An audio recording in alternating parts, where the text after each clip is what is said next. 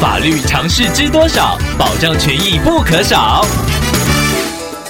欢迎收听《法律知多少》时间，我们请到台湾瑞银法律事务所律师郑瑞伦来为您解答法律上的疑惑。各位听众朋友，大家好，我是郑瑞伦律师。郑律师您好，听众朋友小怡透过官网留言板想要请问您，他在拍卖网站上买了一只号称功能正常的手机，实际使用后却发现电池老化，后来听众退还手机给卖家，并要求退费，但是遭到对方拒绝，而且还擅自。把手机修好寄回给听众，同时要听众负担维修费，否则将会提告。想要请问郑律师，这该如何处理呢？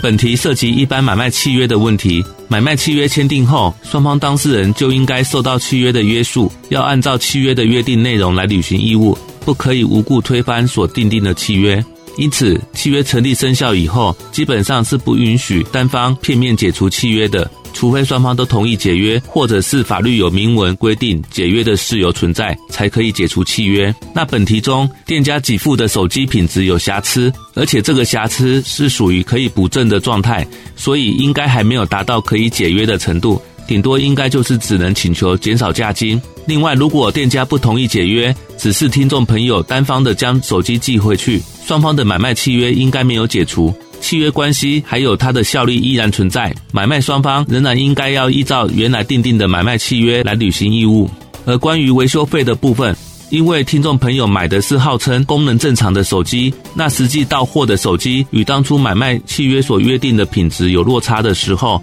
出卖人负有一个补正瑕疵的义务，所以将手机修好的维修费用，依法应该是要由店家来负担的。律师在这边建议听众朋友可以和店家协商，听众朋友不对店家主张减少价金的权利，那店家也不再跟听众朋友请求维修费，双方互相不追究责任。否则，如果双方为了一只二手手机的价钱闹上法院，各自还需要付出额外的劳力时间及费用，反而会得不偿失。以上希望律师的回答可以帮听众朋友解惑，谢谢。法律知多少？小小常识不可少，让您生活没烦恼。